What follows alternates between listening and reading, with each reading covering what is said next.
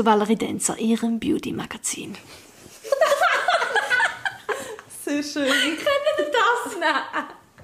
Was Heute zeigen wir euch, ist wie man die? Nägel lackiert. ähm, äh, was ist das? Nein, es, ich glaube, ich mache es nicht richtig. Doch, aber es ist ein deutscher Es Dialekt. ist ähm, von der Art her so richtig äh, Kölsch.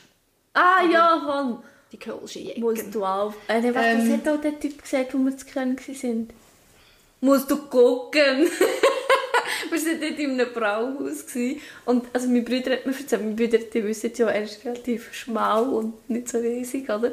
Und dann ist er dort durch das Brauhaus durch und dann kommt so ein richtiger Kellner aus der Bar und läuft an ihm vorbei und hat irgendwie ein Tablet gehabt. Ein. Und dann läuft er und an ihm vorbei, musst du gucken. Und das ist so das Ding, das ich so geblieben Dann ist er nachher gekommen und dann siehst du mal genau an, wenn etwas war. Etwas Positives. Und dann kommt er so. Am dann- Schmunzeln. Und dann macht er immer, er macht so den Move, er kommt. Jetzt hat der Fall gerade einer zu mir gesagt, musst du gucken. und immer so den Move mit dem, So geil. er freut sich so zum Erzählen. ja, sorry. Ja. Hallo zusammen. Herzlich willkommen. Das ist die zweite Folge von der Doppelfolge. Bei uns ist immer noch Julia. Sie ist immer noch Lehrerin und sie hat immer noch ADHS. Noch nicht weggegangen. noch nicht, noch nicht könnt worden. Gibt es noch keine Heilung? Nein. No, ah, noch keine. Also, Also du willst Lehrerin sein? Ich kann gar nicht sagen. Heilig, heilig gegen das Lehrerin sein. Nein, gibt's nicht. Das ist in mir drin. Ich bin geboren als Lehrerin. Nein, Spaß. Ein bisschen. Ja. Gut, kommt mir aber schon so vor, wenn ich einmal noch einmal erwähne, dass ich Lehrerin bin, so wie die Leute mich nachher behandelt haben. Ich habe schon das Gefühl, so, wenn du jemandem sagst, du bist Lehrer, haben alle das Gefühl, du bist als Lehrer geboren. Aber bei dir ist es jetzt zum Beispiel nicht so heftig, aber der ist richtig krass. Schon. Wo du wirklich davon drauf etwas erzählen und dann hockst du dort und dann, ich weiss genau, dass er nachher so macht, ja, ich weiss. Und du so, es ist gerade mega der Lehrer vorkommt und er so, ja, ich weiss. Also, ich merke es selber bei mir, wenn ich etwas lese, wo jemand anders geschrieben hat und ich habe so einen imaginären Rotstift in meinem Kopf. So geil. Bei dir ist quasi immer Rotstift der Woche. Ja, ich habe immer so, uh, Fehler, uh, da wird das Komma, uh. ja. Okay, gut. Gut, haben wir das. das wär's gewesen. Nein, Spaß. Jetzt stelle ich euch eine Frage. Ja, Und bitte. zwar, Ich glaube, ich merke, dass man schon stolz auf Vor allem merkt man schon, dass wir ein bisschen dunkel vorher am Anfang so, hey, lassen Sie reden und jetzt... habt ihr eine Lehrperson oder fällt euch eine Lehrperson, Le fällt euch eine Lehrperson ein, die euch besonders prägt hat in eurer Schulzeit? Ein Bari. Sina, fang doch mal an. Aber beschweig Ja, dich das ist gut. Eigentlich Name schaffe ich nicht ganz, aber ja. Frau Lehrerin. Jawohl, Frau Lehrerin, ich starte. Äh, also ich gerade die erste Lehrerin, die ich überhaupt hatte in der Primarschule. Und zwar das Geile ist, ich mag mich eben nicht mehr daran Positiv erinnern. oder negativ? Negativ leider. Blöde Kuh. Ja, ist es wirklich. Ähm, und ich mag mich leider nicht daran erinnern. Ich hätte das sehr gerne noch. Aber meine Mami hat mir das immer wieder erzählt, darum weiss ich noch. Ähm, durch sie, dass ich mich mega fest auf die Schule gefreut habe, auf die erste Klasse. Und ich bin voller Motivation gegangen und dann sind ja die Eltern mitgekommen. Und dann weiss ich aber einfach, glaub noch, dass Mami irgendwie draussen oder hinten im Raum gewartet hat. Und dann hat man auch so führen, der Lehrerin die Hand schütteln und Grüezi sagen. Und ich bin vorgegangen und habe ihr die Hand geschüttelt. Dann habe ich angefangen zu brüllen und bin zur Mami und gesagt, Mami, das ist eine kalte Frau. Und bin ich drei Jahre lang habe ich einfach primar gehasst. Und Also war wirklich so. Gewesen. Temperatur von der Frau gewesen. oder... Ich weiß es nicht, wahrscheinlich beides, aber sie ist eine kalte Person als, als Mensch. Mensch, ja. Und sie ist halt, sie ist dann leider, also leider im Sinne von, sie ist genau mit uns pensioniert worden. Und dann bin ich drei Jahre bei der in die Schule und dann habe ich zum Beispiel immer am Donnerstagmorgen bin ich mit Bauchweh aufgewacht, weil ich gewusst habe, wir haben Turnen. Und zwar Gerätturnen, also Reck. Und ich habe bis heute Angst vor dem Reckturnen, weil sie mich gezwungen hat, zum Sachen zu machen. Und, also gezwungen im Sinne von, sie hat gesagt, du musst und als Kind hast du auch dann das Gefühl, du musst. Und meine Mama ist dann, glaube ich, sogar einmal mit ins Turnen gekommen. Und hat dann, ich ich weiß nicht mehr, ob sie es aber gesagt hat, sie soll es doch vormachen. Oder ob, ob sie Okay. das einfach gesagt hat, sie hätte das gerne gesagt. Aber eben, wie gesagt, sie war halt älter, gewesen, oder? This Mommy for President. Und ich habe einfach Angst gehabt, vor dem passiert- draufhocken und ich habe ihr ja nicht vertraut. Und dann hat sie gesagt, nachdem dass sie mich zusammengeschissen und gesagt hat, du musst das auch machen wie alle anderen, hat sie dann, hat, glaube ich, sich eben meine Mami bei ihr gemeldet und ab dann hat sie dann probiert, lieb zu mir zu sein und hat gesagt, sie tut mich heben. Und dann hast du müssen draufhocken und dann so hinten runterschwingen. Zum Beispiel auf dem Reck, auf der Stange hocken und so. Und ich habe ihr ja nicht vertraut, also wie hätte ich mich getrauen wenn sie mich hebt, hinten runterzuschwingen, oder? Und dann habe ich halt immer gebrüllt. Und ich habe wirklich immer Bauchweh gehabt. Ich habe das nicht... Ich glaube, die Mami hat am Anfang einmal gemeint, ich sage am Morgen, ich habe Bauchweh, weil ich nicht habe turnen. Ich weiss es gar nicht, kann sie mir vielleicht sagen, aber ich mag mich erinnern, dass ich wirklich Bauchweh hatte. Und ich bin aufgewacht und ich habe gar nicht gecheckt, warum, aber ich habe einfach schon Bauchweh gehabt, bevor ich gepeilt habe, dass ich in die Schule muss. Das war so meine erste blöde Lehrerin. gewesen. Und das war leider auch vor der Diagnose. gewesen. Du, mit, mit welchem Alter bist du diagno- diagnostiziert worden? Ähm, in der vierten oder in der fünften Klasse. Bist du das so zwölf? 9, 10?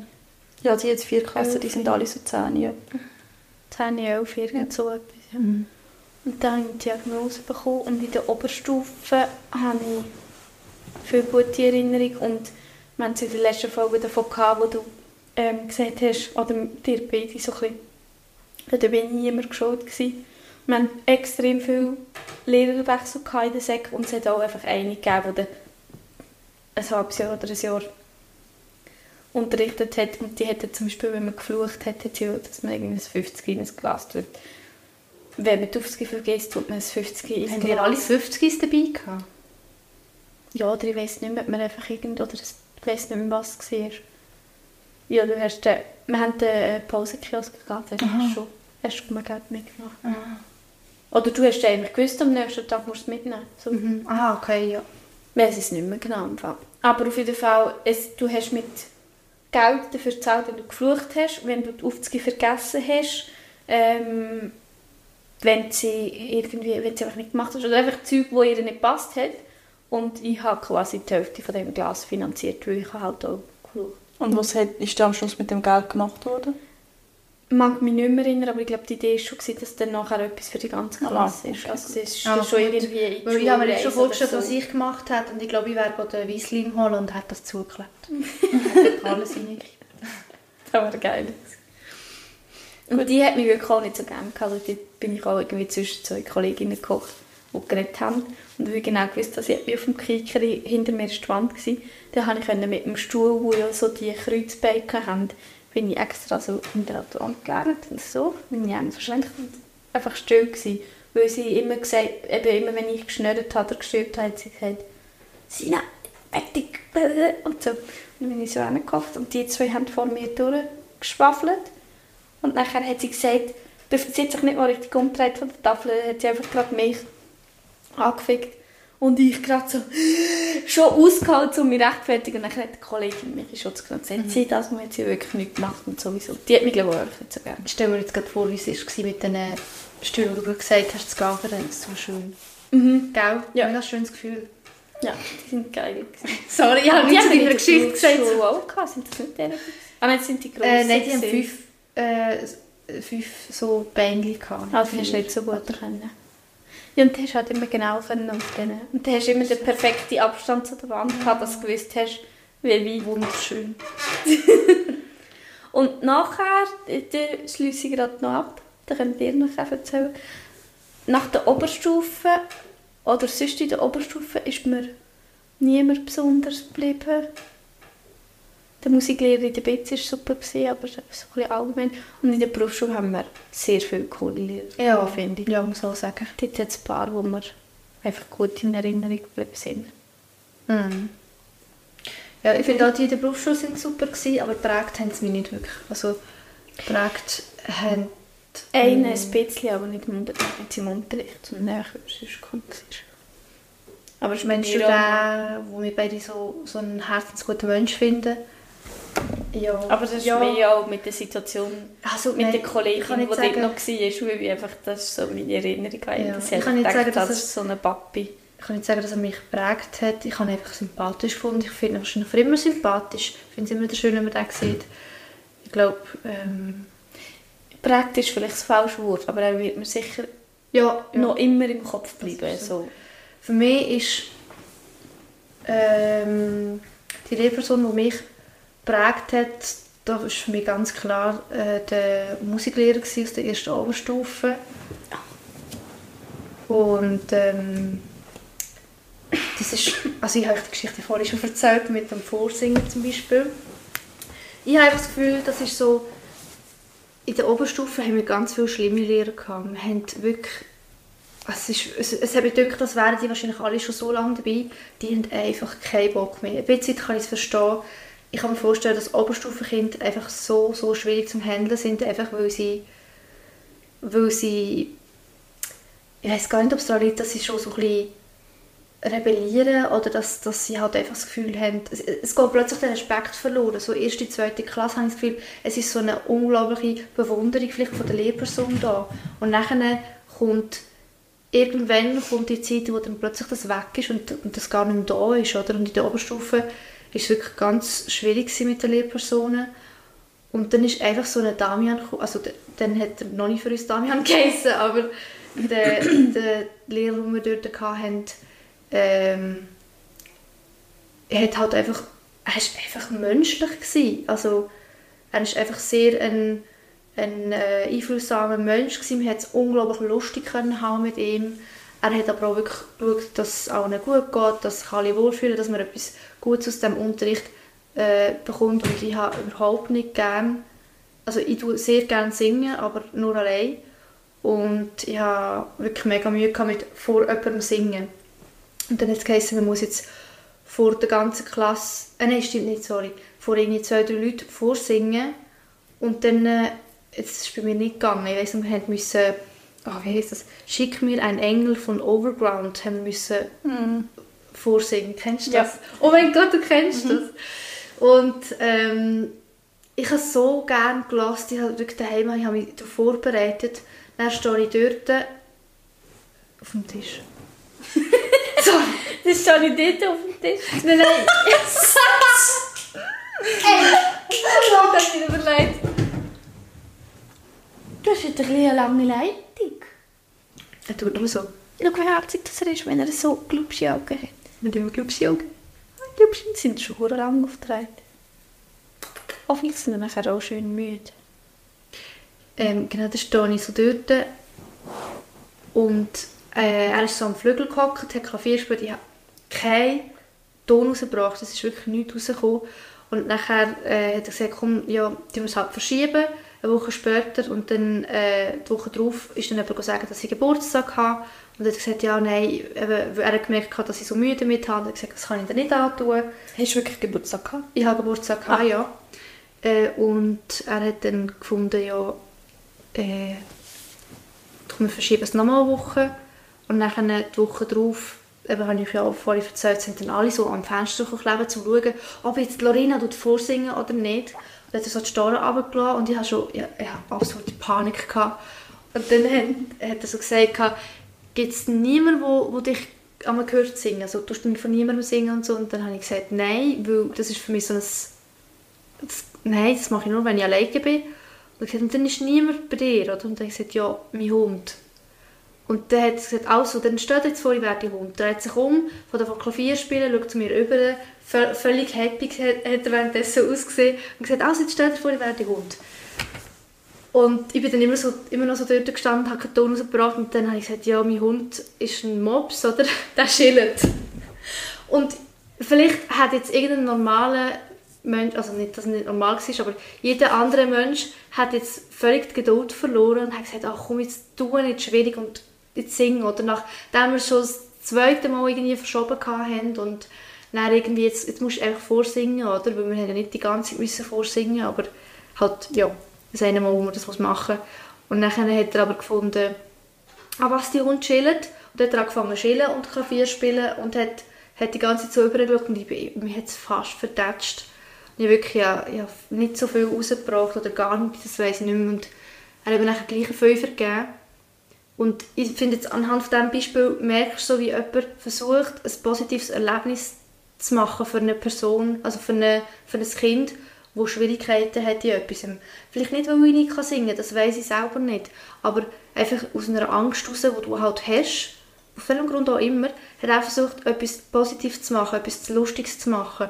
Und so viele Momente habe ich, so Momente habe ich ganz viel bei ihm. Und ich habe auch mega gemerkt, äh, wie ich, wie ich, wie soll ich sagen, wir haben bei ihm den Film geschaut, Amadeus, da geht es um so ein das Leben von Mozart. Und ich habe dann gemerkt, wie ich mich, also wenn ich den Film geschaut habe, ich das Gefühl gehabt, das ist schon, ich kann die Person völlig nachvollziehen, ich bin jetzt nicht eins zu eins wie der Mozart in diesem Film, aber der Humor, der Humor habe ich so gedacht, endlich jemand, der mich versteht. Und ich habe den Mozart so cool gefunden in diesem Film. Und das ist bis heute noch, das ist, wann ist das? Das ist 2000, kann das sein, dass es 2010 war? Das ist bis heute noch mein Lieblingsfilm, einfach weil mich das so geprägt hat. Und das hat dann irgendwie so angefangen. Nachher haben wir den, den Film geschaut von Ray Charles und irgendwie äh, hat er dort also mit dem, mit dem Jamie Foxx äh, als Ray Charles. Und dann hat das angefangen, dann habe ich dort irgendwie das Interesse bekommen für Musik aus einem Zeitalter, was ja überhaupt nicht mein Zeitalter ist. Und Mozart ja schon gar nicht. Und dann habe ich angefangen, so Zeug irgendwie zu hören. Und irgendwann bin ich süchtig geworden nach einem Mozart-Musical. Ich habe mir nur gedacht, ich müsste das mal schauen. Ich glaube, in Wien ist echt das. Ich weiß gar nicht, ob es in Wien... das Viertel einfach!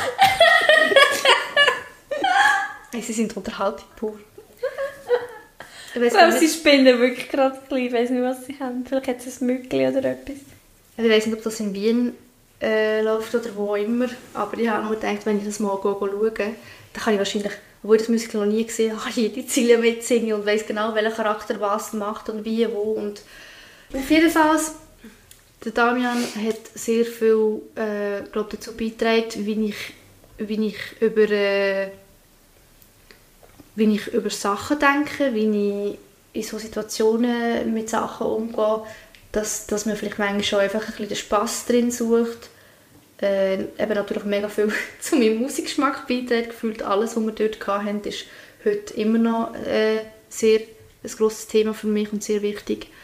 Und ja, manchmal denke ich mir auch eben, vielleicht müssen wir so einer Person mal einen Brief schreiben, weil wenn jemand so viel beigetragen hat dazu, dass man sich so entwickelt hat, wie man es hat. Ich meine, es hat ja immer die Menschen im Leben, die einem irgendwie beeinflussen, prägen, was auch immer. Und äh, wo man über die denkt und man tut denen eigentlich nie das rückmelden, was sie vielleicht für eine Bedeutung haben im Leben. Manchmal denkt man, es wäre doch eigentlich mega schön, wenn man das so einer Person sagt. Wenn man über die überlegt, ob ich so ein Brief schreiben oder so. Also ich glaube, deine Ode an Damian. Ja, vielleicht schicke ich noch auf den Podcast. Hallo Damian. also ich glaube, als Lehrperson ist so eine Rückmeldung mega schön, weil dann weißt du auch die Bemühungen, die du dir machst, um ähm, einen Schüler zu verstehen ähm, und irgendwie auch dir, ja, gewisse Sachen kommen vielleicht natürlich, okay, ähm, er hat gemerkt, du getraust dich nicht, dann hat er einfach gerade in dem Moment gedacht, komm, ich frage sie, ähm, wem das du einmal vorsingst oder wer dich gehört singen. Aber gewisse Sachen überlegt man sich vielleicht auch als Lehrperson, so wie gehe ich mit der Situation um, wenn ein ähm, Schüler oder eine Schülerin sich nicht getraut und da überle überlegt man sich etwas und du weißt ja nie, ist jetzt das am Schluss gut gewesen oder nicht oder hat das Kind nachher gleich sich mega schlecht gefühlt und darum ist so eine Rückmeldung irgendwie noch schön ja. zu hören. Ja, und das, eben, also zu diesem Thema könnte ich noch ganz, ganz viel erzählen, aber ich glaube, es auch da würde es wieder ein bisschen den Rahmen sprengen, weil es gibt so viele Situationen, wo ich sage, der Umgang, ich bin mir nicht gewöhnt, dass eine Lehrperson so mit dem und dem umgeht, dass eine Lehrperson so verständnisvoll ist, dass eine Lehrperson nicht blöd tut, weil ich ständig aufs WC muss, weil, weil es hat, wegen so Sachen hat es ein Gespräch gegeben, ich weiss jetzt heute, dass ich einfach dann Panik hatte und dass ich nicht einfach die ganze Zeit aufs WC haben musste, aber es hat so viele Themen gegeben, wo das die einzige Person war, die einfach nicht blöd da hat, sondern Verständnis, Verständnis gehabt hat, versucht hat, darauf einzugehen, versucht hat, irgendwie, man hat gemerkt, ich habe manchmal auch das Gefühl, das ist sicher auch ein Mensch, wo, äh, wo manchmal vielleicht sogar sich zu viel um Menschen kümmert. Das kann glaube ich, auch ein bisschen schwierig werden, wenn man so Mhm. hilfsbereit ist, weil man, man tut alle Päckchen von anderen Menschen aufladen und irgendwann wird es vielleicht zu viel. Aber ähm, Ja. ja, was sind die Grenzen? ich möchte gerne etwas dazu hinzufügen. Nein, aber ich kann es einfach halt sehr gut nachvollziehen. Ja, es hat halt alles so, wie sagt man, äh, Fluch und Segen, oder was? Es so? Ja, weil auf, es ist wunder, also es ist wirklich mega toll, dass du etwas, wenn ich die Frage stelle, eben eine Lehrperson, die dich geprägt hat, hat die Sina von, einer- von einer negativen Prägung erzählt und du von einer positiven. Und das ist auch mal schön zu hören, weil die meisten, wenn du nach Lehrpersonen fragst aus der Primarschulzeit, erzählen die meisten eher einmal von negativen Erlebnissen, habe ich gemerkt. Und das ist, auch mal, ist noch schön zu hören, wenn jemand pos- etwas Positives erzählt und ähm, eben tönt wirklich auch nach einem sehr guten Lehrer. Und da, wo du gesagt hast, mit, ähm, ja, dass die Person aber wahrscheinlich halt auch die Päckchen von den anderen dann mit sich trägt, das ist halt dann äh, die Negativseite für den Lehrer oder vielleicht, Ja. also Negativseite ist blöd gesagt, oder einfach eine Seite, wo man halt muss lernen, irgendwie damit umgehen und es gleich nicht zu fest an sich herlässt. Und ich glaube, das, ist- das ist halt schon auch noch schwierig in diesem Beruf, weil du willst ja nicht, oder zum Beispiel ich würde mich jetzt auch als ähm, sehr empathische Lehrperson beschreiben, die ähm, mega probiert, alles, was irgendein Kind macht, zu verstehen. Ähm, mal gelingt es einem mehr, mal gelingt es einem weniger, weil man ist halt auch nur ein Mensch. Und man muss halt aber einfach auch aufpassen, dass man sich nicht zu fest irgendwie reingibt. Und ähm, ja, das ist irgendwie auch noch wichtig. Wir nehmen sehr schnell vielleicht auch Emotionen von anderen Leuten Ja. an. Oder, Mhm. und Wir spüren uns dafür lange Genau, genau. Und das ist, das habe ich gelernt ähm, von meiner Therapeutin. Ähm, das ist wirklich mega spannend, weil es ist ja irgendwie ein Geschenk, aber es ist halt auch schwierig, weil man muss lernen, damit umgehen. Mhm. Weil es ist ja mega schön, dass man sich so fest kann in die andere Person hineinfühlen kann und dass man so fest kann, gerade bei der anderen Person sein, aber man muss halt auch aufpassen, dass es nicht zu fest ist.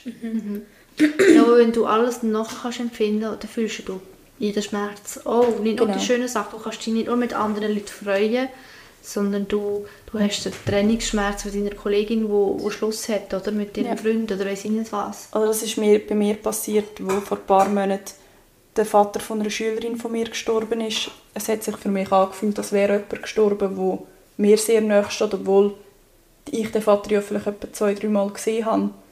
Ähm, aber ich habe mich halt komplett, vor allem die Mutter von der Schülerin irgendwie habe die ganze Zeit an die Frau gedacht, wie es ihr echt geht und auch meiner Schülerin und so. Und das ist halt dann auch nicht gut, weil dann kann ich ihr auch nicht helfen, wenn ich nachher komplett durch den Wind bin und mich nicht kannst brauchen oder? Dann bin ich ihr keine Hilfe.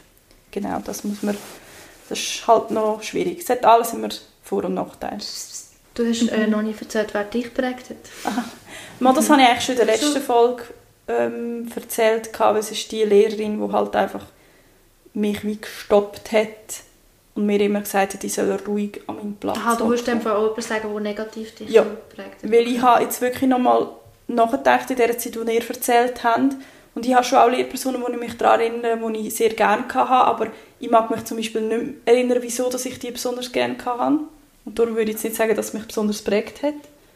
Aber ich mag mich halt einfach an das erinnern, weil ich nach, jetzt, wo ich selber Lehrerin bin und wo ich mich entschieden habe, Lehrerin zu werden, habe ich immer gesagt, genau so wollte ich nicht sein. Wie sie damals war, die, die ähm, eben mich so Aber das ist mega schön, du machst eigentlich aus etwas Negativem etwas Positives. Ich liebe das, weil Mhm. du so siehst eigentlich, ähm, also ich behaupte das jetzt einfach mal so, du siehst eigentlich einen Menschen an, wie gut das ein Mensch ist, weil du tust eigentlich, du kannst, ich sehe mega viele als Menschen, die Schlechtes Entschuldigung erleben und sie werden missgünstig. Mhm. Und sie, werden, sie, sie gönnen wirklich den Leuten etwas nicht, was sie auch nicht haben. Also sie, sie möchten nicht, dass jemand etwas hat, Ja, das stimmt, ja. Mhm. was sie nicht haben. Und du machst aber, du hast das nicht gehabt. Du willst aber, dass andere das haben, dass andere besser haben als du. Mhm. Mit so etwas. Das ist mir einfach sehr wichtig, weil ich als Kind, ich habe mich immer ganz fest anders gefühlt als die anderen. Also ich habe mich selber ganz anders wahrgenommen. Oder ich habe das Gefühl, ich bin ganz anders als die anderen Kinder. Ähm, und ich habe auch andere Bedürfnisse gehabt, hat es mir immer gedacht, als Kind.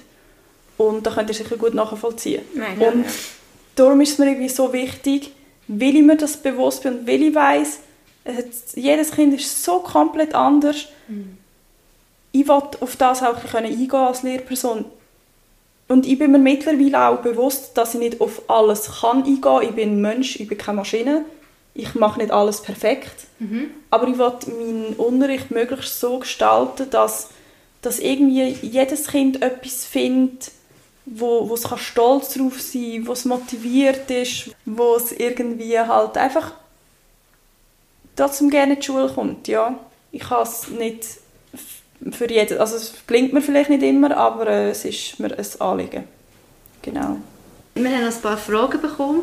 Wir haben äh, gesehen, dass wir ein Interview haben, vielleicht theoretisch mit der Lehrperson mit ADHS. Und dann haben ein paar Leute äh, Fragen geschickt. Ähm, und die erste Frage ist, was wird in, in der Ausbildung zur Lehrperson eigentlich gelehrt bezüglich ADHS und ASS? Und wie intensiv dass die Themen eigentlich behandelt werden? Also ich kann jetzt einfach reden ähm, oder von der PH Bruck-Windisch halt, weil dort habe ich meine Ausbildung gemacht. Ähm, ich weiß nicht, wie es an anderen Orten ist, aber es ist nicht fix etwas bei uns gesagt, auf dem Lehrplan gewesen, zu dem Thema. Es ist vielleicht mal irgendeiner Vorlesung zur Sprache gekommen, unter anderem. Oder es hat vielleicht mal irgendwie, also bei uns war es eben so, gewesen, dass wir selber haben können uns für Kurs einschreiben Und es hat vielleicht mal einen Kurs gegeben, wo, wo es in die Richtung mal etwas gegangen ist. Aber dass man fix etwas dazu hat müssen lernen, ist nicht der Fall gewesen. Also darum, ich habe selber aus meiner Ausbildung nichts mitgenommen zu dem Thema. Aber es gibt, glaube ich, Weiterbildungen, die Ja. du kannst machen kannst. Es Geht gibt. Heilpädagogik? Nein, es gibt einfach allgemeine Weiterbildungen für Lehrpersonen, wo du kannst auch ähm, an der PH machen wo jetzt nicht eine Weiterbildung ist, dass du nachher einen anderen Abschluss hast wie Heilpädagogik, aber einfach eine, eine halt Weiterbildung, die passt.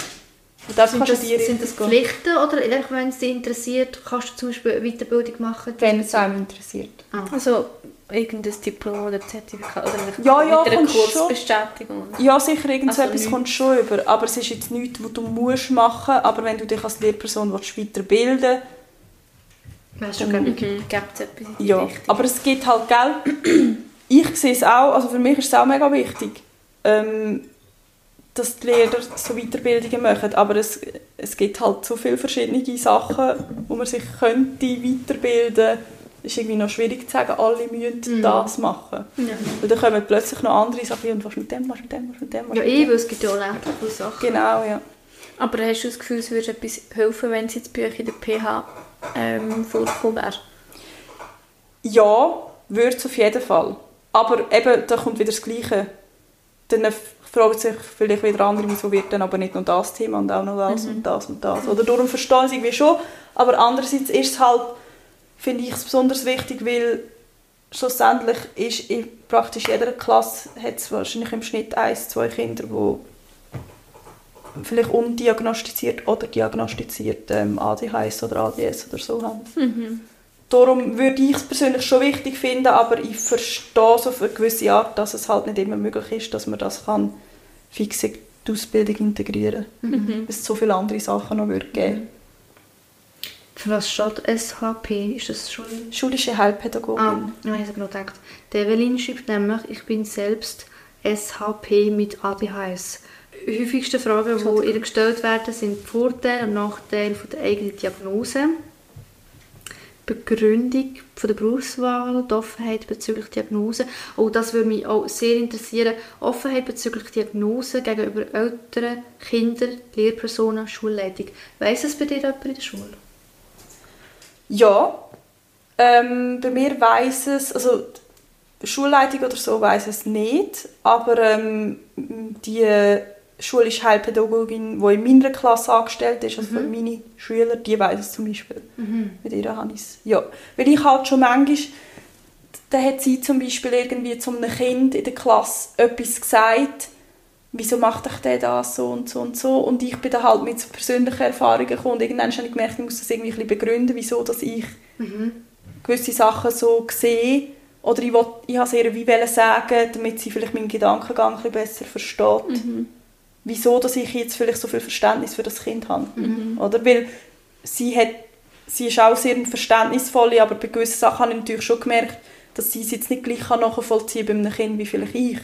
Und da habe ich das Bedürfnis gehabt, ihr das zu sagen.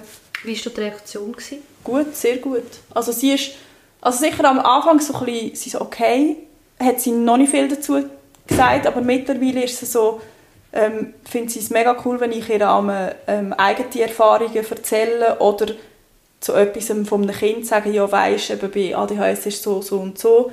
Ähm, dann findet sie es mega cool und hat mir schon manchmal die Rückmeldung gegeben, dass sie es so toll findet, dass ähm, ich das eigentlich nochmal von einer anderen Seite kann anschauen kann, als jetzt zum Beispiel sie.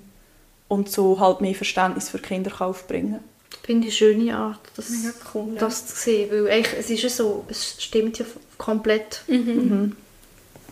Genau. Ähm, dann steht da noch, das, das habe ich nicht ganz verstanden. Unterschiede von pädagogischem Blick, in Klammern Verhalten erlernbar.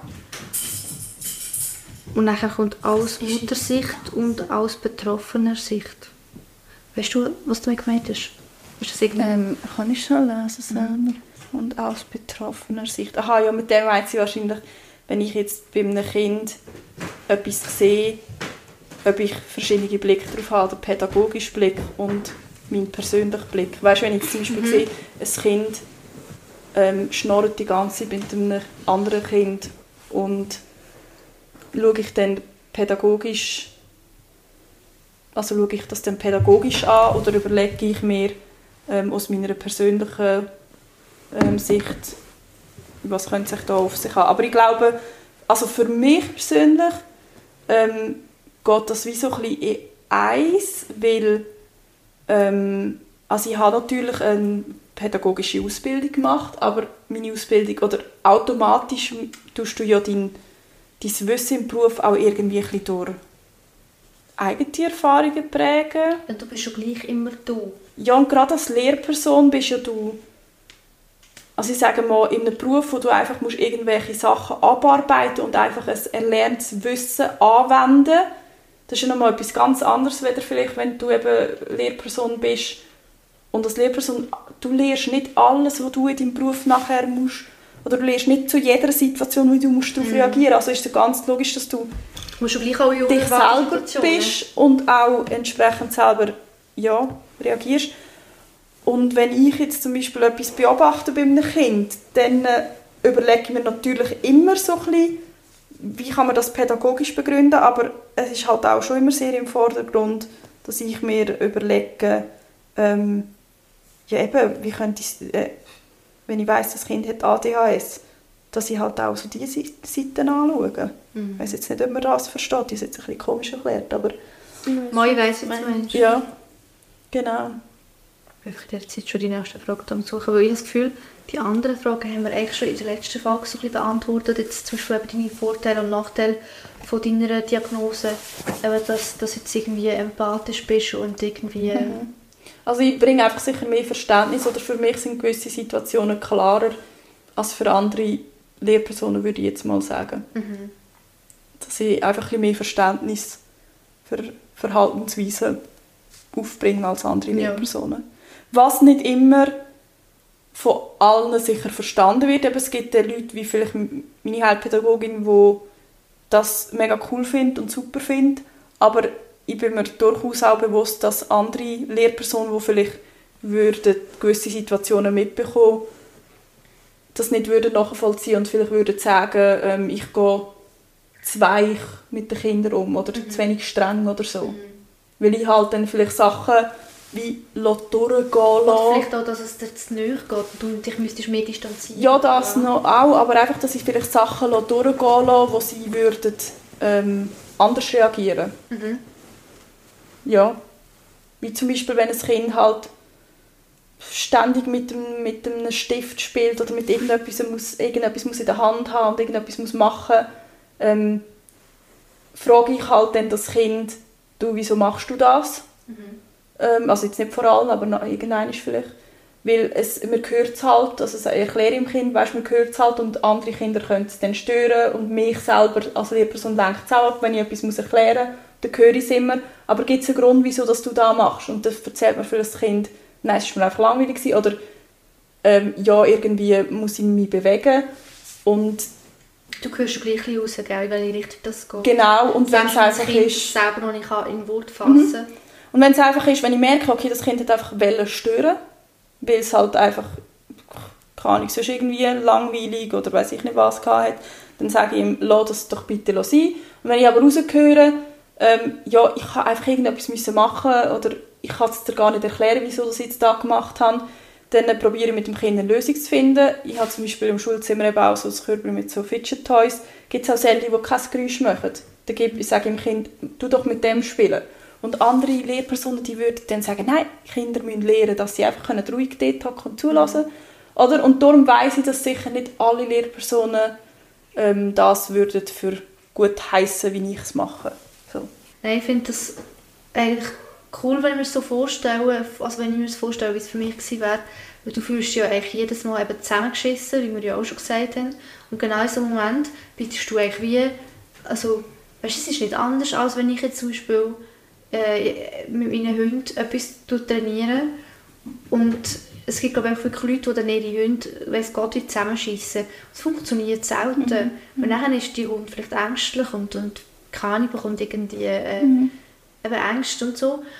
Ähm, und wenn du aber mit den Hunden, tust, zum Beispiel, am Anfang tun sie meistens beißen und dann tust du, damit sie das nicht mehr machen, tust du dann einfach etwas anderes anbieten. Ja. Und das ist genau das gleiche Prinzip. Du tust eigentlich etwas nicht, du tust sie nicht bestrafen für etwas, was sie halt natürlich haben. Wo sie gar nicht vielleicht dafür können, je nach Situation logischerweise. Finde ich eigentlich schön umgehen. Ja. Ja, oder auch, es kommt mir gerade das Beispiel Sinn, weil du eine Kappe an hast. ähm, das war ja bei uns in der Schulzeit schon so, gewesen, wir hat, wenn wir eine Kappe angehabt man die müssen abziehen im Stimmt, Unterricht, das kann oder? krass, die liebe Kappen. Und ich verstehe voll das Prinzip dahinter, weil man kann sich halt auch hinter einer Kappe verstecken und wenn ich ein Kind irgendwie etwas frage oder mit, in der Schule, wenn wir zusammen im Plenum irgendetwas machen, dann will ich irgendwie auch die Kinder sehen und soll sich ja niemand irgendwie verstecken. Aber wenn ich merke, in einem Kind ist es extrem unangenehm, wenn ich sage, ziehst bitte die Kappen ab, dann tue ich dann auch das Gespräch zu dem Kind suche. Ich habe zum Beispiel einen Schüler im Moment, der hat immer, trotzdem jeden Tag immer wieder seine Kappe angehabt. Und da hat auch eine andere Lehrperson in meiner Klasse gesagt, ja, wieso bist du nicht strenger und bestehst einfach darauf, dass er seine Kappe abzieht, weil so, blöd gesagt, tanzt er dir auf der Nase um und macht es ja trotzdem immer wieder. Aber für mich ist es eben nicht auf der Nase umtanzen gewesen, weil ich weiß genau, oder ich merke, wenn ein Schüler mir auf der Nase umtanzt oder ob er es gleich wieder macht, weil es ihm halt einfach auf irgendeine gewisse Art unangenehm ist.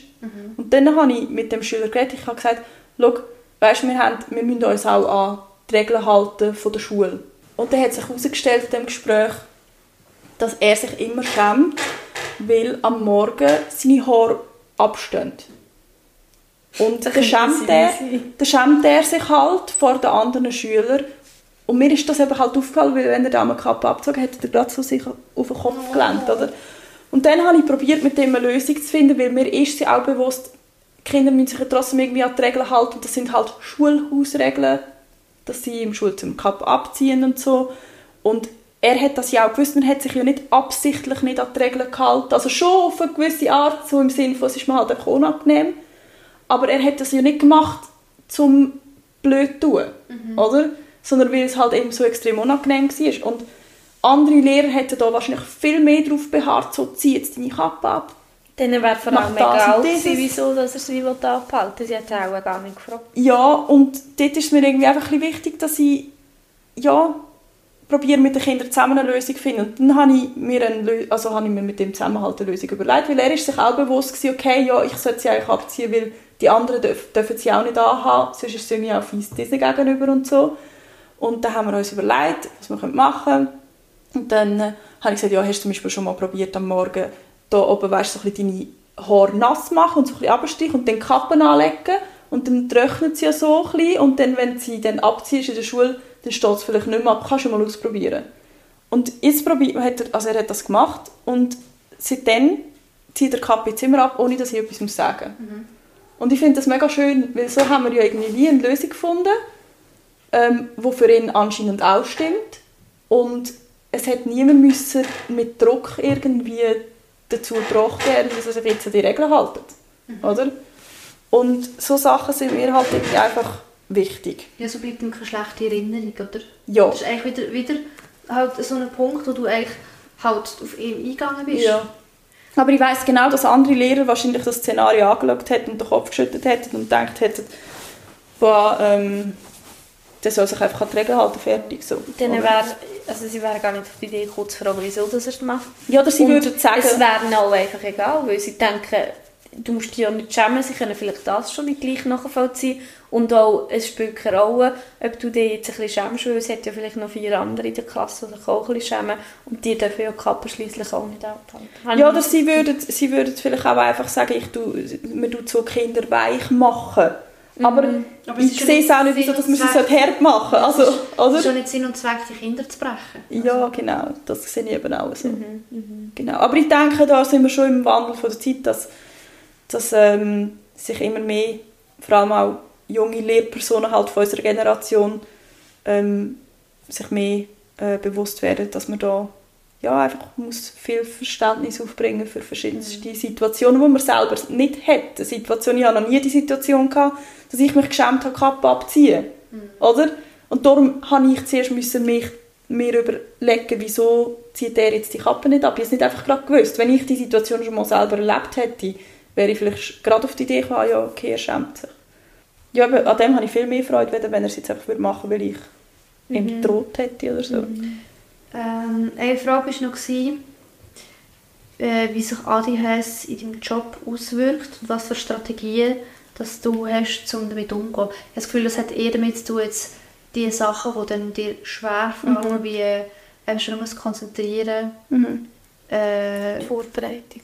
genau, Ja. Vorbereitungen oder die Sachen korrigieren. Weißt, wie, wie machst du es, dass du jetzt bei den Prüfungen bleibst, wenn du musst Prüfungen korrigieren oder wenn du vorbereitest, dass du nicht, ich sage jetzt mal, keine Ahnung, drei Stunden lang gefahren stehst und dann mhm. geht die Zeit und Also, doch, das ist genau so, dass ich drei Stunden lang die Wand anstehe.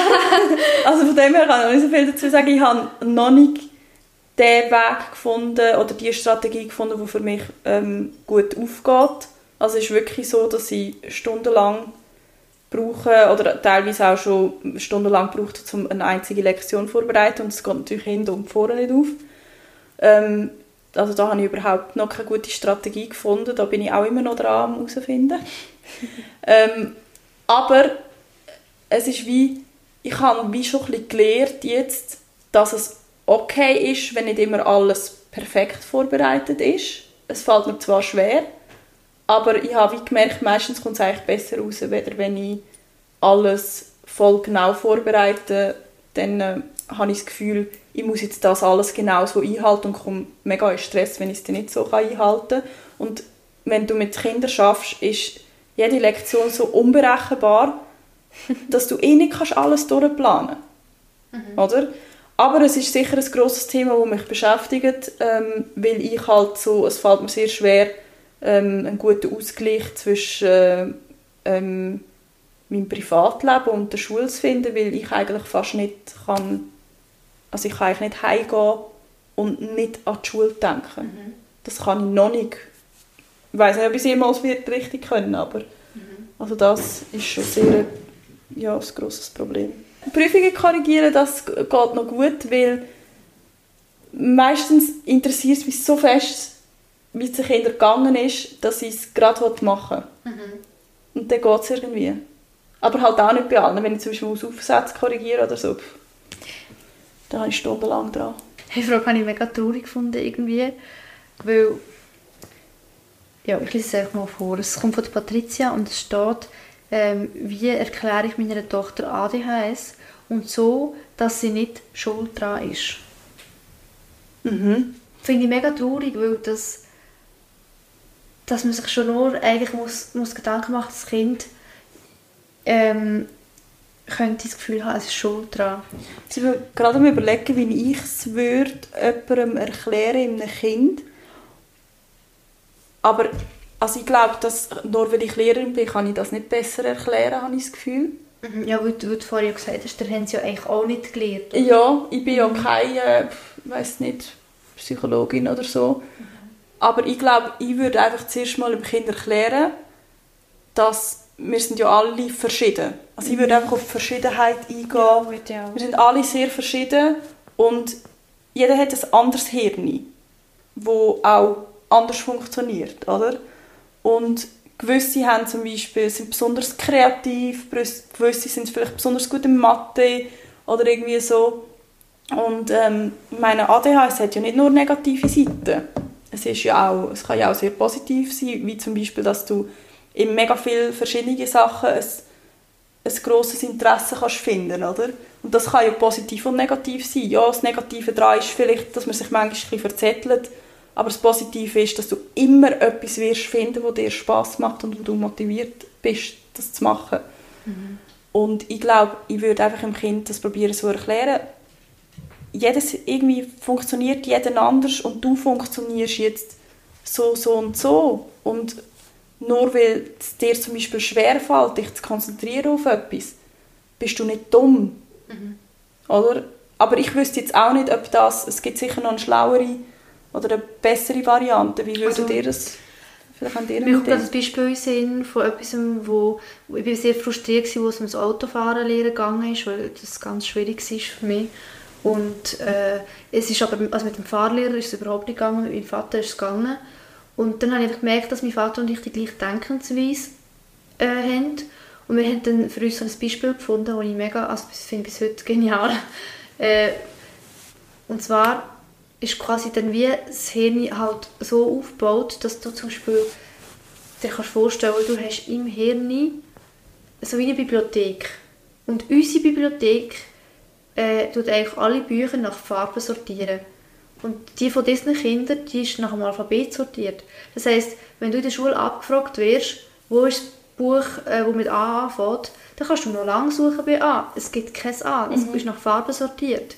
Und dann heisst es, dann kannst du nichts dafür.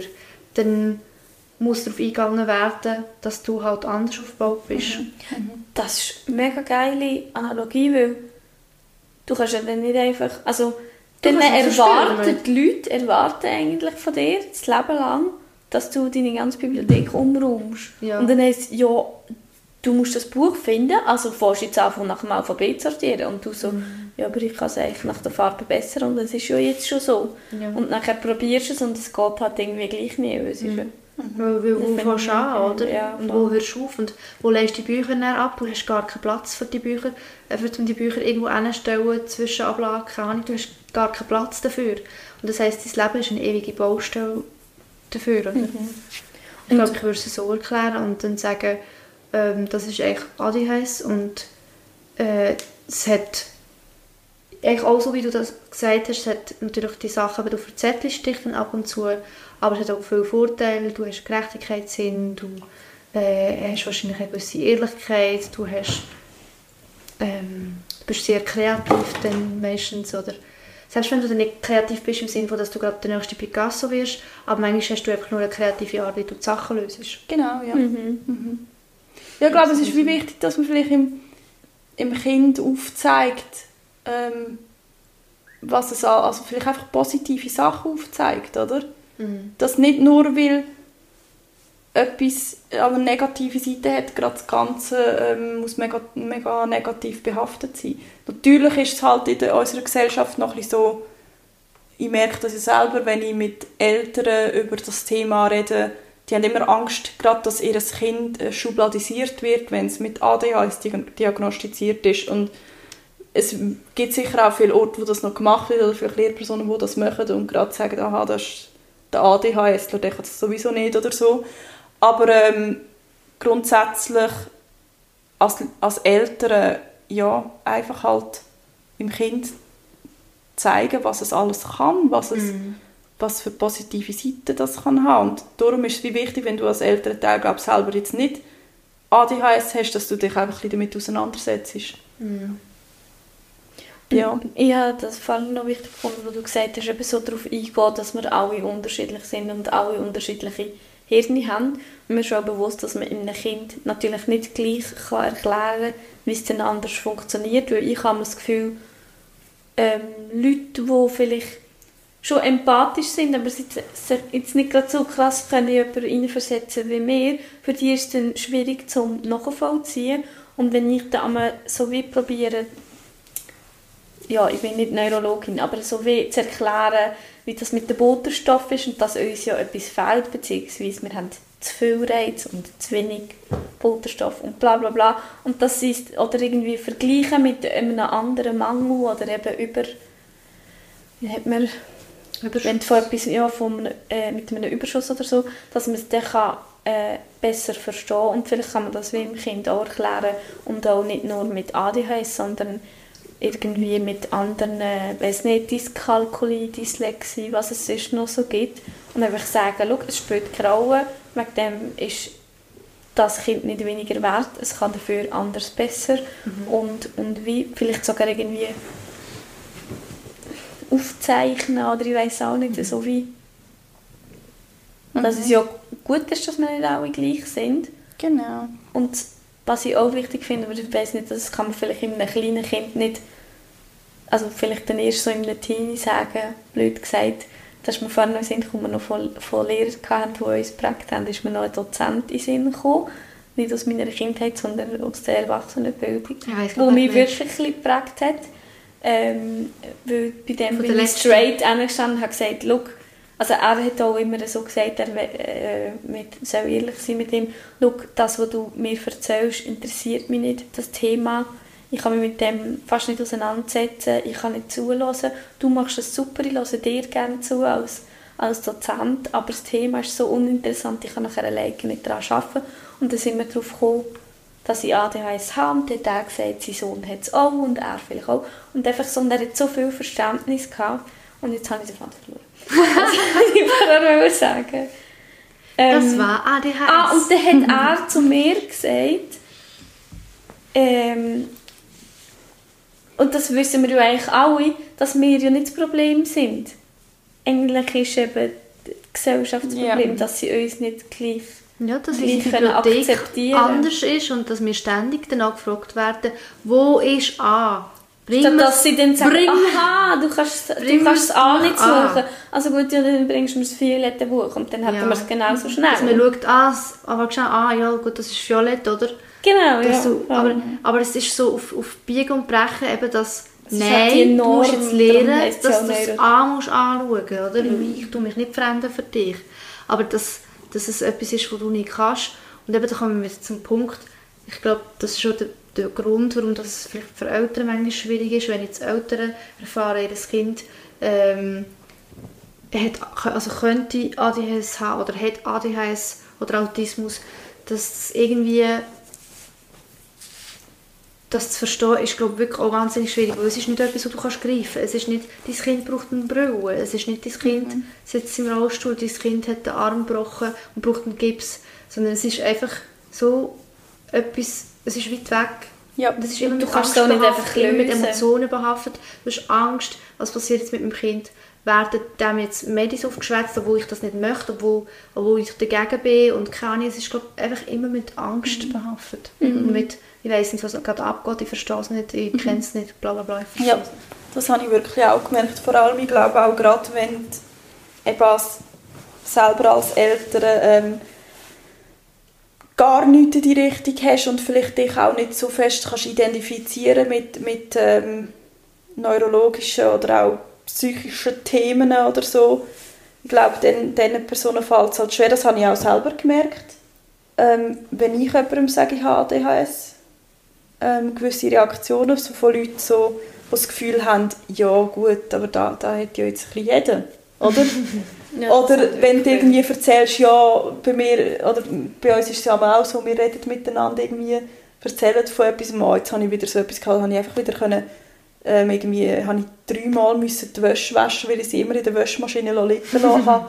ah, das habe ich aber auch, habe ich jetzt auch ADHS. Weißt du, so. Ich weiss nicht, ob ich es schon mal gebracht das Beispiel vielleicht schon, aber es ist von der Art her, wie wenn jemand äh, Depressionen hat, ich sage das jetzt mal so, das kennen viel mehr Leute.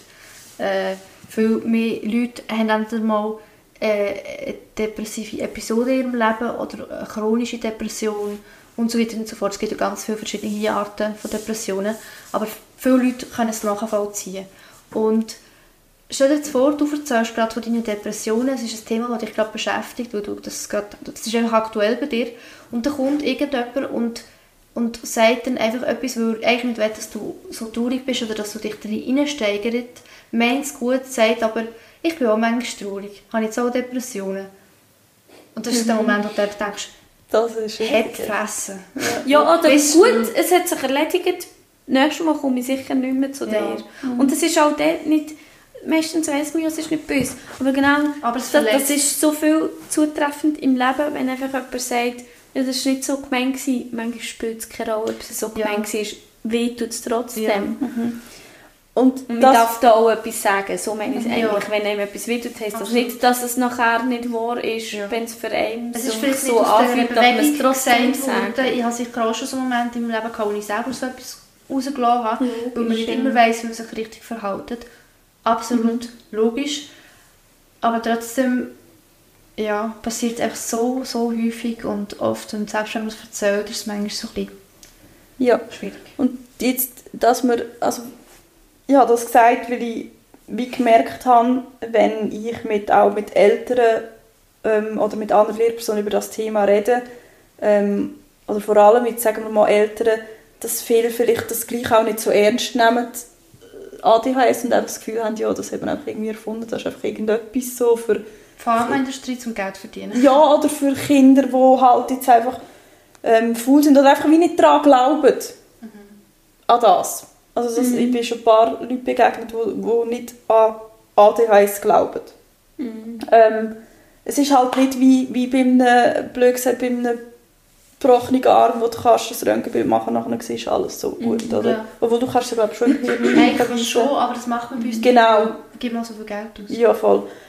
Und ähm, da gibt es aber halt auch noch die Eltern zum Beispiel, die eben gerade panisch reagieren, weil sie das Gefühl haben, ihr Kind wird schubladisiert und eben muss nachher irgendwelche Medikamente nehmen und ist nachher da wie irgendwie ausgesucht vom Leben wie ein Zombie, Genau. oder? Und ähm, das verstehe ich alles sehr gut und ich bin auch nicht dafür, blöd gesagt, dass man gerade säckelt und irgendwelche Medikamente verschreibt. Weil das ist im Fall auch so ein bisschen Lehrersprache. Es ist mir einfach schon aufgefallen, dass viele Lehrer haben sagen, ja, dem würde wahrscheinlich ein Tablettchen noch gut tun. und ich finde, das ist immer so, wenn ich das einmal gehört habe, so, ah, Hilfe, weißt du, so, weil das klingt schon so dumm, dem würde ein Tablettchen noch gut tun. und Also sie meinen es sicher auch Ja. ein bisschen lustig, aber gleich ist es echt nicht so. Ja, aber das ist ja aber auch ein ernst gemeint. So, ja, dann hat zum Beispiel ein Kind, das halt auch mal mit dem Stuhl gagelt, das sich nicht gut konzentrieren kann, wo dann müssen die Aufzüge abschreiben und alle sind fertig und der hat noch nicht mal angefangen und so. Ja, dem würde das Tablettchen gut tun. Und ich weiss ja, dass es ganz viele Leute gibt, die ja wirklich auch Tabletten sehr gut helfen oder nur mit denen können. Ähm, aber es heisst ja nicht gerade, wenn ich in einem Elternteil sage, ich würde gerne das Kind abklären wegen ADHS, ich will jetzt, dass das Kind Tabletten nimmt. Oder? Und, und weißt du was, finde ich, du hast jetzt zweimal gesagt, sie haben Angst, dass das Kind schubladisiert wird. Mhm. Und ich weiss, das Wort ist auf eine andere Art gemeint, aber mir stresst das schon, wenn ich das höre, Mhm. dass man Angst hat davon, dass das Kind schubladisiert wird, weil in meinem Kopf ist so, ja, es wird schubladisiert. Und zwar auf eine positive Art, weil du weißt nachher, in welche Schublade dass du kannst tun dass du ihm kannst helfen und dass es auf seine Art nachher... Es weiss dann nicht einfach, oh, ich bin einfach scheiße in Mathe oder ist ja gleich Französisch, sondern es weiss dann, okay, ich bin vielleicht in Mathe oder in Franz nicht so gut, weil ich habe das auch noch. Und ich kann dann auf eine andere Art vielleicht lernen, wie ich, wie ich trotzdem bei den Prüfungen gut bin oder wie ich, wie ich ähm, gleich Grammatik verstehe. Und wenn du das Gefühl hast, du musst in die Norm einpassen und dir wird beigebracht, wie du etwas zu lernen hast, das ist ja auch etwas wie die, Art vom Lehren. Dann hast du das Gefühl, ich muss es so machen, das funktioniert für dich nicht, okay, ich kann es nicht, gleich, ich bin, bin zu blöd oder ich bin einfach unfähig. Aber wenn du dann weißt, wie, oder das ist mir, ich habe das Gefühl, das ist mir recht gleich nach der Diagnose so beigebracht worden, dass, sie, dass wir einfach andere Wege suchen müssen. Das ist auch etwas, was ich immer im Semi probiere zu sagen. Wenn mir etwas mega schwer fällt, wenn, mir ist es schwer, fällt es auch schwer, überhaupt eben zu sagen, dass ich nicht blöd bin oder dumm oder mich aufregen und so. Aber wenn ich dann das kann, dass ich ihm wirklich erklären kann, ich weiß es fällt mir schwer und es ist auch schwierig zum Nachvollziehen, aber ich muss einfach einen anderen Weg suchen. Mhm. Und dann muss ich halt vielleicht fünfmal probieren und dann geht es fünfmal nicht und beim sechsten Mal geht es vielleicht. Und darum finde ich, das Schubladisieren mhm. ist vielleicht falsche Wort, dass ich es positiv sehe, aber mich nervt das ein bisschen, dass, oder es nervt mich nicht, ich kann die Eltern natürlich verstehen, ich kann mich auch nicht reinversetzen, aber für mich ist es etwas Positives, wenn man eine Diagnose hat, weil man es dann einteilen und weiss, dass man anders damit umgehen kann ja. mit dem. Ich weiß absolut, was du meinst, weil als ich eine Diagnose bekommen habe, sind die Reaktionen so schräg, teilweise wirklich von, von, von Mitleid. Du hast sie alle so als Erwachsene erst bekommen. Mhm. Quasi vor... Was haben wir für ein Jahr? Ja. vor drei Jahren bekommen. Ähm, und ich, war froh, weil ich habe endlich verstanden, ich bin gar nicht dumm. Mhm. Ich ja, einfach also genau. So ist es mir ja. ja und, und dann sagst du das und dann heisst es ja, das ist keine Ausrede. Ja. Beim Autismus auch. Es ist immer ich so. bin nicht einfach asozial und irgendwie keine Ahnung was, sondern ich bin sehr wohl irgendwo durch sozial, aber irgendwie auf meine eigene Art. Mhm. Ich habe das Gefühl, ich habe mega viele Freunde, ich habe mega...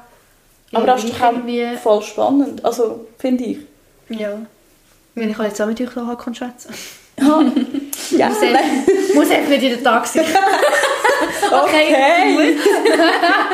Nein, aber ich finde doch genau das auch spannend. Ich wollte ja nicht, also ich würde es voll langweilig finden, mit, immer nur mit Personen reden, die genau gleich, also kann ich auch mit mir selber reden, weißt du, was ich meine? Ja. ich muss jetzt nicht unbedingt immer mit mir selber reden. Ich finde ja auch eben gerade andere Blickwinkel, andere Gedanken und so weiter mega spannend. Ja. Und ähm, das probiere ich auch den, den Eltern zu erklären. Ich hatte jetzt auch letztens erst einen Fall gehabt bei einem Schüler, wo ich eine Vermutung habe. Und ich wollte aber auch keine, irgendwie nicht eine Diagnose stellen, aber ich hätte den Schüler gerne abklären Kann ich aber nur machen, wenn halt sein Verständnis der Eltern da liegt. Und ich habe gemerkt, dem Schüler fällt es extrem schwer, sich zu fokussieren auf etwas. Eben, er ist immer, wenn sie zum Beispiel schnell aufzugehen, ins Büchlein schreiben, er hat extrem lang dran, im Gegensatz zu den anderen. Und ähm, er hat wirklich immer so, er, er fängt dann an zu stören teilweise, oder? Mhm. Vor allem auch bei anderen Lehrpersonen. Von anderen komme ich die Rückmeldung über, dass er stört. Und er ist aber sehr ein anständig und ein Liebe und mir ist von Anfang an klar gewesen, das stört nicht, weil er einfach will stören und will blöd tun, sondern es muss irgendetwas anderes haben. Ja, und ähm, das ist halt wie so ein bisschen, wenn du das den Eltern musst erklären oder ich habe dem Schüler auch probiert, dann so ein bisschen zu sagen, oder mit ihm das Gespräch suchen, weil er hat mir dann selber gesagt, ich kann mich einfach nicht konzentrieren, weil ich hatte mit ihm geredet, weil ich wieder mitbekommen habe, dass er absolut gestört hat bei der TV-Lehrerin. Dann habe ich ihn gefragt, du, was war da los? Gewesen? Und er so, ja, ich musste einfach müssen warten, weil sie noch keine Zeit hatten. Und ich habe, es ist einfach, ja, da habe ich halt Blödsinn gemacht, weil ich musste warten, oder? Mhm. Und dann hat er mir noch ja, von ein paar Sachen erzählt, dass er sich nicht gut konzentrieren und so. Und nachher ähm, habe ich ihn gefragt, ob er das dann schon in der ersten und in der zweiten Klasse hatte, weil dort ist er eben an eine andere Schule gegangen. okay. Und dann hat er mir selber erzählt, ähm, dass er mal eine Prüfung hatte, dass er mal eine Prüfung hatte in der ersten, zweiten Klasse, ich weiß nicht, zweite war es glaube ich, wo es einfach so war, Jetzt kommt es nicht. Oh, Bubi! Wo es äh, einfach so war, dass er, oder dass die Lehrerin Matheaufgaben gesagt hat und sie musste das Resultat aufschreiben. Und dann hat er anscheinend... Gesundheit! Gesundheit. Und dann hat er anscheinend eine ähm, mega schlechte Note gehabt, weil er halt einfach nicht nachgekommen ist. Er, ist einfach nicht nach, er hat sich nicht konzentrieren auf die Situation. Ja, und wenn etwas, also hat sie es nur gesagt, zum Beispiel, dann macht einen Unterschied. Ja, sie hat es nur gesagt, glaube ich. Auf jeden Fall ist er nachher hat er glaube mit der Lehrerin geredet oder die Mutter hat mit der Lehrerin geredet und er hat es dann nochmal machen für sich alleine und dann hat er eine mega gute Note gehabt. Und das zeigt ja eigentlich ein bisschen, dass er es hätte können, aber einfach in dieser Situation mit diesen ähm, ja, mit, mit diesen Umständen ist es einfach nicht gegangen. Mhm. Da hat er mir so erklärt und habe ich mega cool gefunden, dass er mir das so können erklären Und ich habe dann mit der Mutter geredet und schon als ich das Thema angesprochen habe, habe sogar der Mutter selber gesagt, dass ich selber ADHS habe und dass ich einfach selber weiß, wenn man Diagnose hat, dass man eben dann äh, zum Beispiel weiß, hey, man ist einfach nicht dumm. Oder, es, ja, oder vielleicht andere Strategien kann finden Und äh, sie hat aber gerade abblockt, sofort. Das finde ich noch krass, wenn du ja. sogar von dir erzählst. Ist, das finde ich mhm. mega also schön. Ist, ja. ja, aber ich merke so, Und dann eine... stresst es mich gerade noch ein bisschen mehr, dass mhm. sie dann nicht Also fast ein verzweifelter Move vielleicht von dir, dass du, ja. dass du sagst, damit mhm. sie jetzt checkt, mhm. auch jemand, der zu etwas gebracht hat, kann das haben. Und, genau. Ja. ja. Also ich habe, ähm, also sie ist mega herzige Liebe, sie hat nicht irgendwie gerade gesagt, nein, von dem wollte ich nichts wissen, bla bla, aber sie hat es gerade anders probiert zu erklären, das Verhalten, oder? Sie hat gerade gesagt, nein, ich glaube nicht, dass es an dem liegt, ich glaube, es ist das, das und das und das. Mhm. Und ihre Erklärung hat für mich, also ich habe verstanden, was sie meint, aber es war für mich keine Erklärung gewesen, weil sie hat einfach gesagt, ja, es liegt daran im TV zum Beispiel, dass er die Lehrerin nicht mag. Ja, aber bei mir im Unterricht kann er sich auch nicht konzentrieren. Und mich hat er auch nicht. Da habe ich sie dann eben gefragt. ich habe sie gefragt. Ich sie ja, aber hat er dann bei mir zum Beispiel auch Mühe? Und dann hat sie gesagt, nein, gar nicht.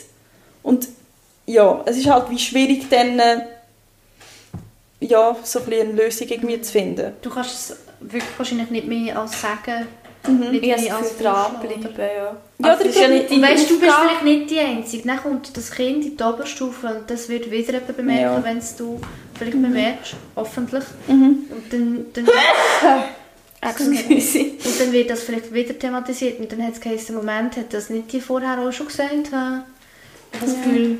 Wir haben noch zurückbekommen, wo ich jetzt nochmal suchen weil jetzt habe ich mich gerade vorbeigescrollt. Hat sie eine besondere, also du, Hast du eine besondere Verbindung zu den ähm, autistischen, also ASS oder ADHS-Kind oder derjenigen, die es vermutest? Und dann in Klammern, du dürftest es ja nicht zeigen im Sinn von, du kannst ja nicht die einen Kinder, die einen Kinder, ähm, genau, Nein, ich würde nicht sagen, dass ich eine spezielle Bindung zu diesen Kindern habe.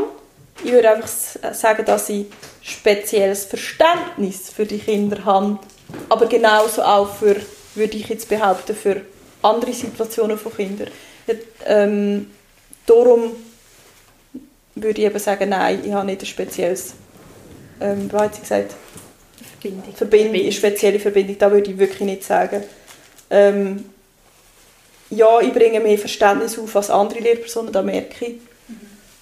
Aber ich habe nicht eine spezielle Verbindung zu denen ich sehe, es ist einfach oft so, dass ich mich in diesen Kindern wieder sehe, aber das trägt einfach zu meinem Verständnis bei, mhm. aber nicht, dass ich irgendwie ja, eine spezielle Verbindung zu denen hat, finde ich jetzt nicht. Ja, ich kann zum Beispiel genauso auch Verständnis aufbringen für, für Kinder, die schwierige Situationen daheim haben, obwohl ich noch selber nie als Kind schwierige Situationen daheim hatte. Und trotzdem kann ich irgendwie gut für diese Verhaltensweisen von cernigen Kindern ähm, auch Verständnis aufbringen. Mhm. Genau. Aber es trägt vielleicht ein bisschen dazu bei, eben wenn man selber halt eine Situation hat, wo Verständnis braucht, habe ich das Gefühl, dass es einem hilft, dann als Lehrperson eben Verständnis für verschiedenste Situationen, die auch nicht mit ADHS zu tun haben, mhm. eben aufzubringen. Mhm. Weil du selber weißt, wie es ist, in einer Situation zu sein, wo ein Verständnis fordert von ja, anderen Leuten. Ja. Genau.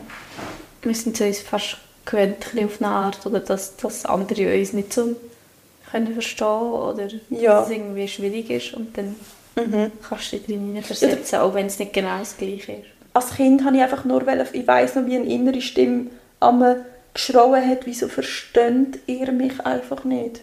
Mhm. Wieso könnt ihr mich einfach nicht verstehen? Wieso kann ich nicht so sein, wie ich bin? Mhm. Und das ist so etwas, ja, wo ich einfach halt nicht will, dass das andere Kinder haben, ja. Und ich, also, ich bin immer hin und her gerissen, ich wollte nie normal sein, aber ich wollte auch nie anders sein. Genau so, die Stimme so, wieso versteht ihr mich mhm. nicht? Lasst mich doch so sein. Also das ist überhaupt nicht auf irgendetwas Spezifisches, mhm. sondern mehr so im Allgemeinen, ja. bei allen ein bisschen. Lasst mich doch so sein. Und auf die andere Seite, wieso versteht ihr mich nicht? Wieso kann ich nicht so sein wie ihr? Mhm. mhm. Und, und das habe ich auch heute noch ja. viel, dass ich hin und her gerissen bin. Oder dass ich wirklich auch manchmal denke, jetzt, wo du ja eben manchmal vielleicht wie kannst, du kannst es jetzt erklären, es gibt jetzt für so viele Sachen, wo, wo wir haben, gibt es Wörter, eben zum Beispiel ähm, Rejection Sensitivity Dysphoria, aber das kannst du erklären, wieso dass man so krass reagiert, wenn dir jemand ein Feedback gibt. Mhm. Ich fange ich fange sofort an zu brüllen. Wirklich, mhm. es ist so krass, wenn mir irgendjemand etwas Negatives sagt. Und dann kann ich sogar sagen, Look, ich weiß, es ist okay und ich will es auch hören und, und du darfst mir das sagen, aber ich muss jetzt einfach brüllen, weil ich kann... Yeah. Es geht nicht anders, ich muss einfach anfangen brüllen und ich spüre das und mir tut das weh. Mhm. Oder einfach, ist gleich einfach so, du hast für alles irgendwie äh, eine Bezeichnung und mir hilft das zum Beispiel, dass ich weiß, ich bin nicht einfach komisch, sondern das ist ein, Ding, oder? Mhm. Und es gibt eine Bezeichnung dafür und gleich bringt es manchmal nichts, weil die Leute können es einfach gleich nicht verstehen und dann haben sie vielleicht sogar noch das Gefühl, jetzt hat sie noch für jeden Scheiß ein Wort, wieso muss man dann auch ein, mhm. wieso muss man auch eine Bezeichnung geben und so. Mhm. Das ist lustig, ich glaube, das ist wenn ich jetzt überlege, das ist bei mir nicht so, ähm, bei mir ist es so, wenn mich jemand kritisiert, tue ich mich zuerst mal bedanken, ähm, ich, ich finde es echt super, weil ich bin immer ich werde mich immer verbessern, ich werde immer das, wo ich, also ich weiß noch, wirklich, als ich die Lehre angefangen habe, bin ich so ins Geschäft gekommen und ich glaube, in einer der ersten Pausen habe ich so in die, in die Dinge gesehen, nicht gerade in die Menge, aber ein paar Leute waren dort gewesen. und dann habe ich einfach gesagt, äh, hey Leute, falls etwas mal ist, ich würde es einfach gerne wissen, also wenn ich mal etwas schlecht mache oder so, bitte kritisiert mich gerne, ich muss es wissen, mhm. weil ich kann es sonst nicht lernen und eben bei der Lehre, ich bin ja das am Lehren und wenn ich etwas falsch mache, ist es halt so. Aber wenn, wenn ich, also quasi im Sinne von, wenn ich mitbekomme, dass über mich gelästert wird, habe ich nicht so Freude. Mhm. Und dann habe ich das gesagt. Es ist natürlich gleich gelästert worden und nicht mir ins Gesicht gesagt worden. Das tut mich dann verletzen. Ähm, vor allem, wenn man so, als Direktor kannst du es ja nicht sagen. Ähm, und wenn du wirklich alles gibst, dann wird auch das noch eigentlich ignoriert oder so wie nicht mal respektiert, ja. dass du das ja, nicht sagst. Das nervt mich Der Lehrmeister war selber, wo, wo das immer angezettelt hat. Also nicht der erste, der, den ich nachher hatte. Mhm. Äh, auf jeden Fall, wenn du wirklich etwas gemacht hast, wo du dir mega Mühe gegeben hast und dann kommt irgendjemand und sagt, das ist nicht gut und so. Und wirklich, wenn es geschäftliche Sachen sind, aus irgendeinem Grund hat es mich viel mehr berührt, als sonst irgendetwas. Ich, wenn ich zum Beispiel ganz lange Zeug habe, müssen korrigieren und viel Flüchtigkeitsfälle gemacht habe oder weiss nicht was, da bin ich so traurig gewesen. Aber sonst habe ich es wirklich nicht, weil, weil ich es glaube nicht äh, als etwas Emotionales auffasse, sondern rein... Das ist vielleicht der autistische Teil. Ich habe auch das Gefühl, und das ist glaube ich manchmal so ein bisschen, sorry, ich schweife jetzt schnell ein bisschen auch mit diesem Thema, aber das finde ich, hat halt wirklich gerade ein mit dem Vergleich vielleicht zu tun, weil es bei mir der autistische Teil ist, weil das ist so ein bisschen all die, nennt man das Streitkultur, ich weiß nicht, wo ich jetzt zum Beispiel habe mit dem Tobi. Tobi ist jetzt glaube ich auch eher jemand, der äh, also nicht emotional im Sinne von, dass er über, übermäßig emotional wird, sondern im Sinne von halt einfach normal, dass er das vielleicht auch persönlich nimmt, wenn man ihm etwas sagt, wenn man ihn kritisiert oder weiß ich nicht was. Und, und bei mir ist es halt so, ich habe überhaupt ich kann manchmal, also ich kann mich gut in Menschen hineinversetzen, aber wenn ich etwas sage, ist von mir aus gesehen ganz klar, dass ich das nicht sage, um jemanden zu verletzen, sondern dass ich das immer konstruktiv meine, oder? Mhm. Und dann kann ich manchmal gar nicht verstehen, dass das irgendetwas mit Emotionen zu tun hat, weil es ist schon für mich überhaupt nicht, es geht ja gar nicht um das, um dich oder um deine Emotionen. Also dass du jemand gleich von deiner Aussage verletzt ist, schon zum Beispiel? Ja. ja. Nachher tue ich mich, ich tue, also, nein, ich will mich nie entschuldigen, wenn ich das Gefühl habe, dass ich Recht habe. Mhm. Aber ich will mich entschuldigen, wenn ich merke, auch wenn ich das Gefühl habe, ich bin Recht, ich merke trotzdem, dass es die andere Person verletzt. Und das möchte ich ja gleich nicht. Mhm. Und da kannst ja du nicht drüber hinwegsteigen und sagen, es ist mir scheißegal, weil ich habe recht. Weil das ist, glaube ich, der Unterschied zwischen Leuten, die einfach eine Diskussion gewinnen. Mhm. Und das will ich nicht. Ich weiß einfach, wenn ich im Recht bin und wenn nicht. Aber ich gehe nicht über Gefühle von anderen Menschen im Sinne von Einfach nur... «Grenn doch». Ja. Ja, und, und das ist eben der Unterschied, oder? Nur weil es ja für dich, also nur, das ist vielleicht ein Fakt, dass du dann Recht hast. Aber wenn es trotzdem weh tut, Ich tut weiss- gleich weh. Ja, ich weiss, das ist der dass ich halt mega dass- selbstkritisch bin und darum würde ich nie sagen, ich habe recht, wenn ich es nicht habe. Oder wenn ich, Mhm, ja, wenn ich wirklich ganz, ganz fest sicher bin. Und sonst merke ich schon, wenn ich unsicher werde, dass es nicht 100%... Es gibt bei mir meistens noch schwarz oder weiß oder wirklich, ich bin gerade unsicher geworden oder so. Aber ich würde jetzt nie... Ja, ich würde jetzt nie eben sagen... Ich würde mich wirklich entschuldigen und ich glaube, da kann man es auch wirklich ernst nehmen, weil ich würde mich nie entschuldigen, wenn ich das Gefühl habe, es gibt nichts zu entschuldigen. Aber wenn ich wirklich merke, jemand leidet jetzt gerade wegen etwas, was ich gesagt habe, auch wenn ich es nicht nachvollziehen kann, sage ich, hey, es tut mir gerade mega leid, ich habe das überhaupt nicht so gemeint oder irgendwie, es ist überhaupt nicht in dem Sinne Mhm. so gewesen. Mhm. Ja. Das finde ich manchmal mega krass, weil es irgendwie noch... Und du schon vorher gesagt, ich will unbedingt die Kritik haben oder die konstruktiv, aber du willst es unbedingt hören. Das habe ich auch. Aber mein, mein Ding ist, ähm, ich kann dann nicht ändern, dass es weh tut. Aber ich weiß einfach, dass ich lieber erstens hasse es, wenn jemand unehrlich ist, vielleicht auch, weil ich das nicht kann. Ich kann ja nicht lügen, wie wir wissen.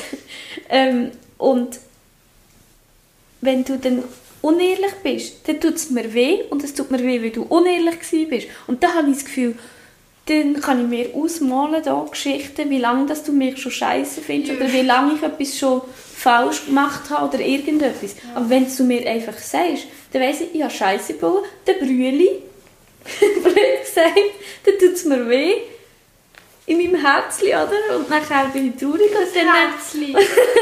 Und dann kann ich es ändern oder verbessern und dann weiß ich es und dann ist, kann ich es abschließen. Aber wenn jemand kommt und sagt, ja, ich habe schon vor zwei Monaten gemerkt und es ist eigentlich schon nicht gut gewesen, aber ich habe nichts sagen, weil ich weiss dass, dass du so ähm, sensibel bist oder ich habe wegen dem und dem nichts sagen, dann macht mich das hässig und noch viel mehr traurig, weil ich, weil ich auch so denke, ich habe doch gesagt, ich will es wissen und zum Beispiel beim Simi sage ich, mir ist scheißegal, ähm, also nicht scheißegal, aber quasi ihm soll scheißegal sein. Er weiß genau, ich muss dann brüllen, wenn er mir etwas sagt. Und ich will es lieber so, weil es wird nur viel schlimmer. Es gibt noch das größere Brüll, wenn er es nicht sagt und ich irgendwie etwas selber muss herausfinden, herausspüren oder es irgendwie nach langer Zeit dann etwas rauskommt, so, ja, eigentlich habe ich das schon die ganze Zeit nicht gut gefunden.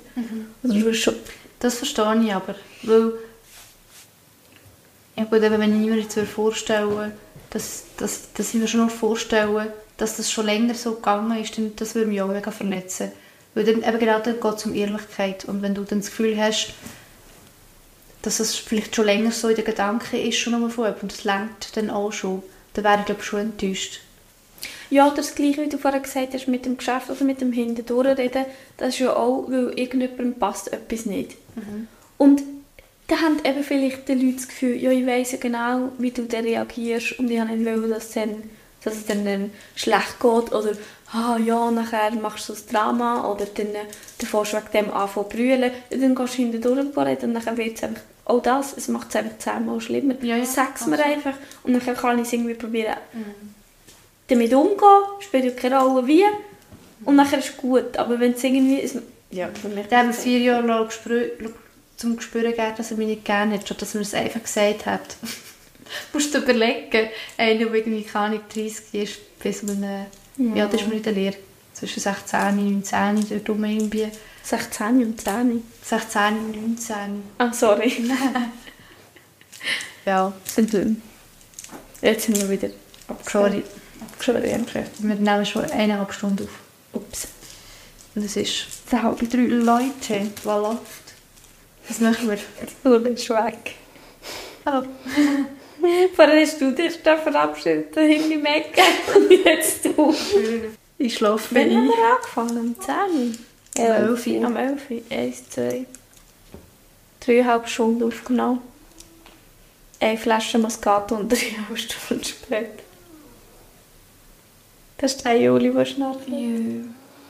Das Wir ist gerade mögen, extrem. wir mögen langsam nicht mehr, aber ich würde sagen, wir treffen uns wieder mal.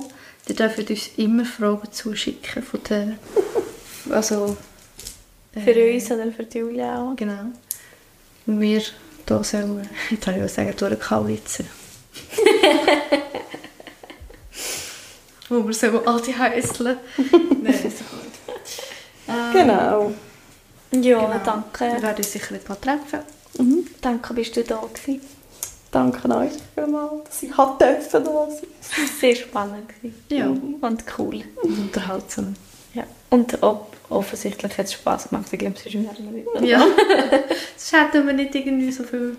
Und ich bin einfach gerade random meine Mails am durchscrollen, meine 20.855 unbeantwortet. Da kann ich Du bist schon schlimmer als ich. Oh mein Gott, du bist schon schlimmer als ich. Ich meine, es gibt Ja. niemand. Ah, in Gut, okay. In dem Fall, Bei mir steht nur sagen. 99 aus. Ich weiß nicht, was da Ich lösche sie übrigens auch immer wieder mal. Kommt noch. Okay, gut. Also, Also. tschüss. Tschüss. Ciao, ciao. Gesundheit. Nein.